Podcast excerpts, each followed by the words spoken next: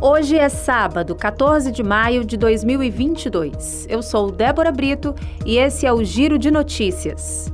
A edição 2022 do Exame Nacional do Ensino Médio conta com uma série de serviços digitais que facilitam a vida do estudante. Entre elas, a possibilidade de, pela primeira vez, os candidatos poderem usar a versão digital da Carteira Nacional de Habilitação. Isso para se identificarem nos locais de prova e para fazerem suas inscrições.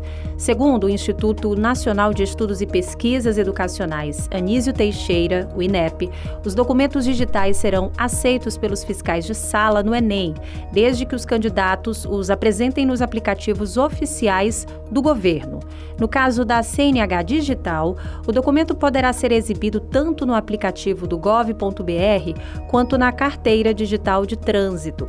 Atenção, capturas de tela, fotos ou impressões dos documentos não serão válidos, é o que alerta o INEP. O bilionário Elon Musk anunciou nesta sexta-feira que a compra do Twitter está suspensa temporariamente.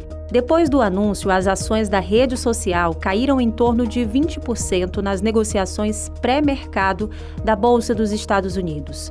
No mês passado, Musk fez oferta para comprar todo o restante das ações do Twitter por 44 bilhões de dólares.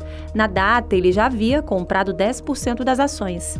Quando o empresário comprou as ações, o preço das cotações da empresa subiu de 39 dólares e 31 em 1 de abril para 51 dólares.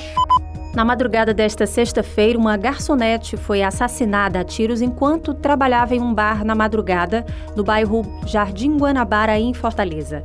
O crime foi filmado por câmeras de um estabelecimento comercial nas imagens é possível ver um homem atirando na vítima. A mulher aparece arrumando uma mesa quando é morta a tiros. Ao ser atingida, a garçonete cai de joelhos e, em seguida, os suspeitos fogem.